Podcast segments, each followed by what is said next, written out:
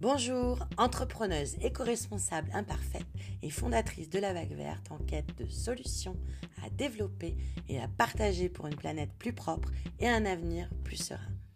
Je suis Maureen et bienvenue sur ce podcast, épisode numéro 3. Aujourd'hui, nous allons parler de pollution numérique les moteurs de recherche, euh, les boîtes mail, les réseaux sociaux, mais aussi les informations diverses comme médicales, bancaires, administratives, etc. etc. On parlait de la blockchain sur un précédent euh, podcast. Ben, ce sont des milliards et des milliards et des milliards de données qui sont traitées et stockées dans d'immenses hangars contenant d'immenses quantités d'ordinateurs qui sont extrêmement énergivores et qui ont surtout une empreinte carbone qui est catastrophique. Alors il y a plusieurs axes à travailler pour changer ça. Un, il va falloir reconnaître et impliquer les acteurs du secteur dans une démarche éco-responsable. Et ça commence à bouger. Deux, maîtriser l'énergie et bien sûr l'impact sur l'environnement.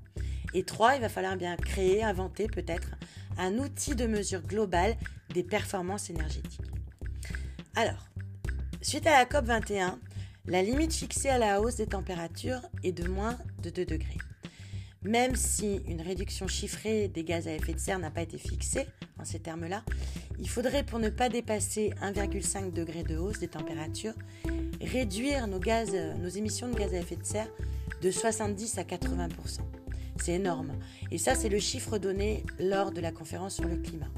Autant vous dire que là, il y a énormément de boulot parce qu'on a déjà pris beaucoup de retard, notamment dû à la crise euh, de la Covid bah, qui a un peu stoppé les efforts en matière d'écologie et d'éco-responsabilité et de transition écologique.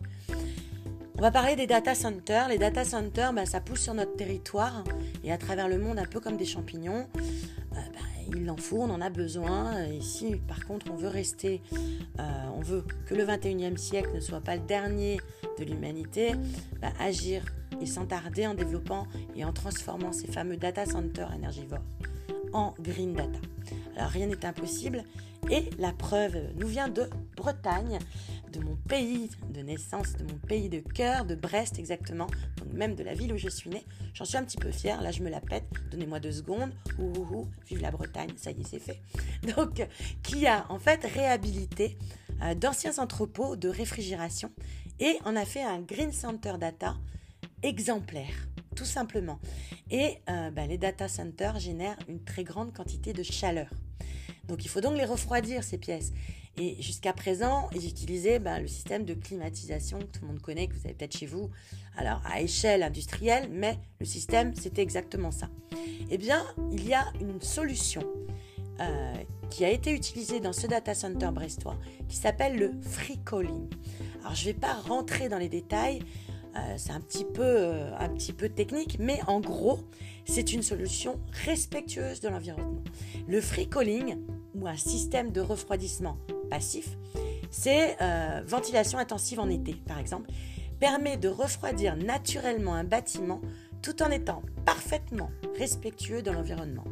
En été, le principe du free calling est capable d'assurer les mêmes fonctions qu'un climatiseur. Et eh bien, cette alternative écologique permet de faire redescendre les températures ambiantes dans un logement de quelques degrés. Alors, il y a deux options. Le free calling euh, diurne, c'est-à-dire en journée, et le free calling nocturne. Alors, vous allez me dire, ok, mais si on vit dans un pays chaud, compliqué. Oui, compliqué. C'est sûr que euh, ce système totalement euh, écologique euh, n'est peut-être pas adaptable à toutes les régions. Mais je pense qu'on peut déjà réfléchir à le faire là où c'est possible et ensuite inventer des solutions pour les pays où c'est plus difficile, ou les régions où c'est plus difficile. Ne soyons pas négatifs. Alors, le principe de fonctionnement du free calling, je vous le disais, c'est vraiment un refroidissement passif qu'on peut associer à, par exemple, des pompes à chaleur avec des sondes géothermiques. Il faut savoir que ces sondes vont récupérer la chaleur qui va s'accumuler par l'utilisation de ces ordinateurs et va pouvoir être utilisé pour par exemple faire chauffer l'eau. Par exemple. Donc ça veut dire que tous ces systèmes-là, le free calling entre autres, bah, il peut être adapté non, non seulement à des sites de data centers industriels, mais également à des logements collectifs par exemple, ou à des maisons individuelles. La géothermie fait partie de ces solutions. Donc la chaleur va être stockée temporairement dans le sol pour être réutilisée ensuite bah, pour soit vous chauffer l'air en hiver, soit rafraîchir les pièces en été. Et c'est très peu énergivore. Le, le free c'est finalement utiliser une énergie totalement gratuite, puisqu'on va utiliser l'air extérieur, bien sûr, dès lors que la température est plus basse que la température intérieure. D'accord? C'est aussi utiliser quelque chose qui semble tout à fait logique. On se dit, mais pourquoi on n'y a pas pensé plus tôt? C'est de la super ventilation.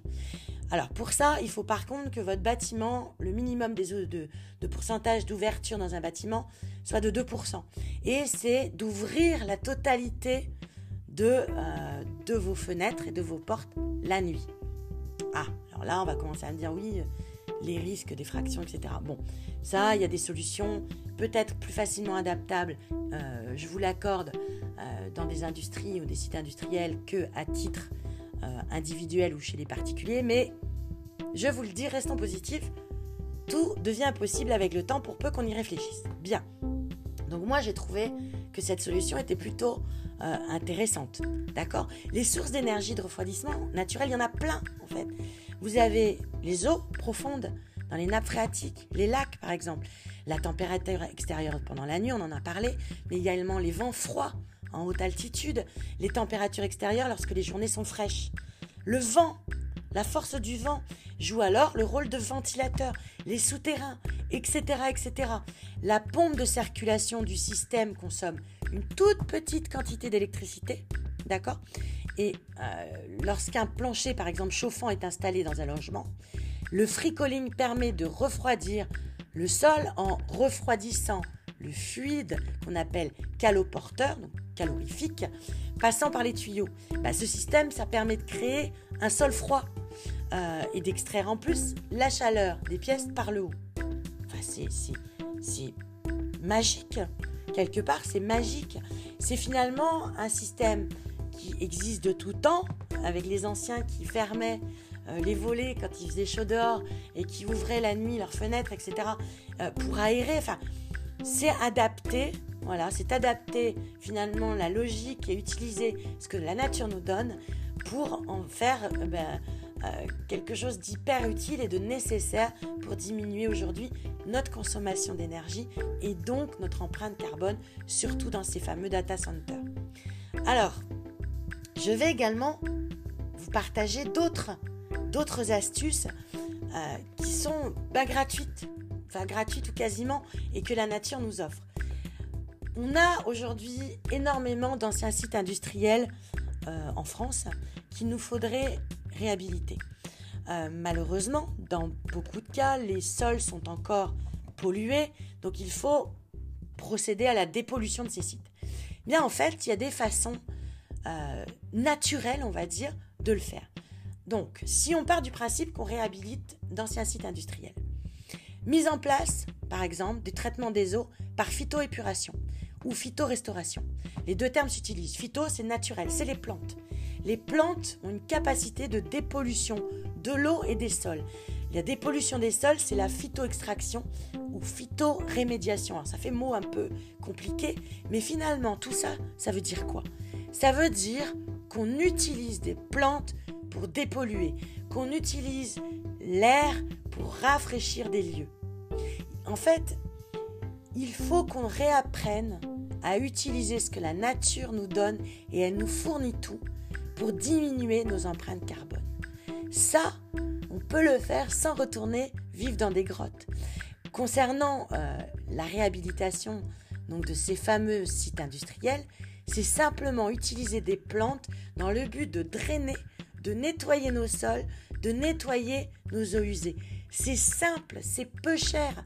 Et autre bénéfice, c'est quand même plus joli à regarder euh, ben, qu'un immense parking totalement bétonné. D'accord? Il y a également les collectes des eaux de pluie pour les systèmes de refroidissement ou l'utilisation des sanitaires.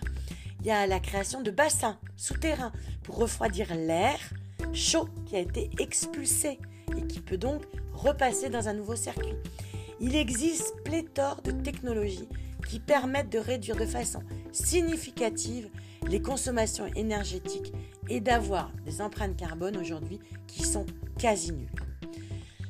Personnellement, je préfère ce type d'initiative à celle très employée aujourd'hui par les grands groupes qui, pour se construire euh, une image verte, euh, ben, reversent une partie de leurs bénéfices pour la reforestation ou autre. C'est bien, voilà, c'est bien de le faire. Maintenant, euh, ça leur donne une espèce d'excuse pour ne pas réduire, ne pas chercher à réduire leur gaz à effet de serre. Et je trouve ça dommage. Et je pense qu'on devrait tous soutenir des entreprises qui vont plutôt dans une démarche de réduction des gaz à effet de serre plutôt que du greenwashing. Alors, pour mémoire, on ne doit pas dépasser cette fameuse augmentation des 2 degrés. Euh, nous, sommes au 21e siècle, nous sommes au 21e siècle. Il faut qu'on accepte de vivre avec notre temps sans être dans l'extrémisme, d'accord? Je continue à le dire, mais avec une conduite qui soit responsable pour les générations futures. Alors, j'espère que ce podcast t'a plu. N'hésite pas à t'abonner, à mettre un commentaire et à me retrouver sur mon Facebook sous le nom de Maureen Kobima. Je mettrai le lien dans la bio. Et à très bientôt pour l'épisode suivant. Bye bye